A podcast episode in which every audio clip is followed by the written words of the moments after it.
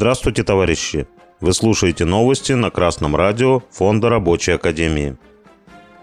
Сегодня в программе. Государственная Дума Российской Федерации упростит оформление на работу подростков с 14 лет.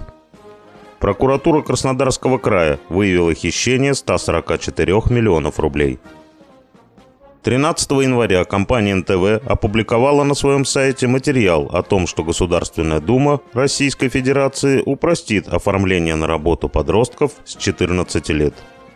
Госдума в феврале может принять законопроект «Единой России», согласно которому подростки смогут устроиться на работу только с разрешения одного из родителей, без получения согласия органов опеки.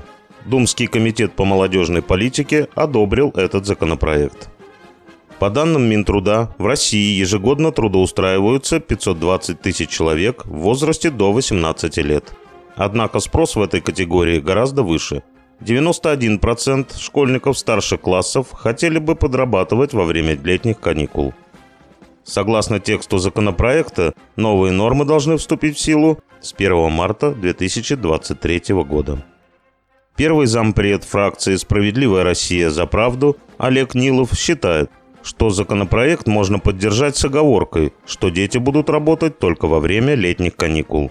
Член фракции КПРФ Николай Арефьев заявил, что у нас еще очень много безработных граждан, которые вполне могут занять все вакантные места. И неясно, зачем понадобился детский труд.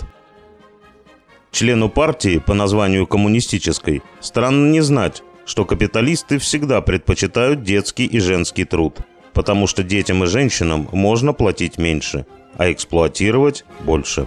Этот закон позволит создавать еще большую конкуренцию взрослым работникам и снизить их зарплаты. Этот законопроект, если он станет законом, продолжит наступление на трудовые права граждан России.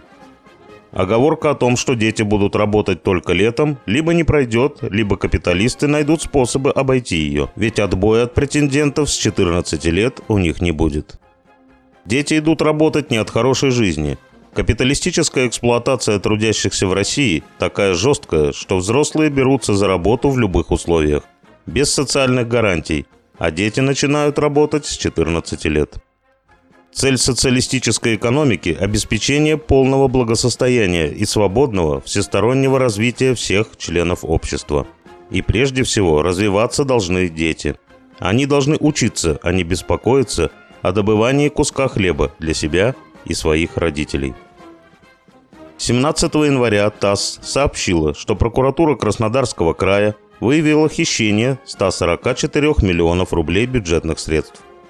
Должностные лица государственного унитарного предприятия Краснодарского края Дагомысское ДРСУ совершили хищение при исполнении госконтракта, а конкретно при строительно-монтажных работах по капитальному ремонту автодороги – подъезда к селу Харцис-1 в Сочи.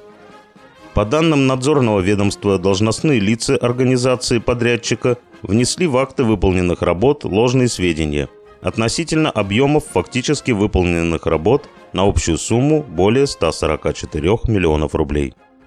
Прокуратура возбудила уголовное дело о мошенничестве, совершенном в особо крупном размере. Коррупция – это неизбежный спутник капитализма – ведь цель капиталистической экономики – это прибыль. Поэтому чиновники, так же как и капиталисты, думают в основном о своей выгоде. А капиталисты пойдут на все, в том числе и на подкуп государственных служащих, чтобы заполучить госконтракт. Некоторые критики существующего строя в постсоветских странах любят заострять именно эту черту нынешней экономики. Они говорят, что это бывает только в постсоветских странах что только наши чиновники и предприниматели такие коррумпированные.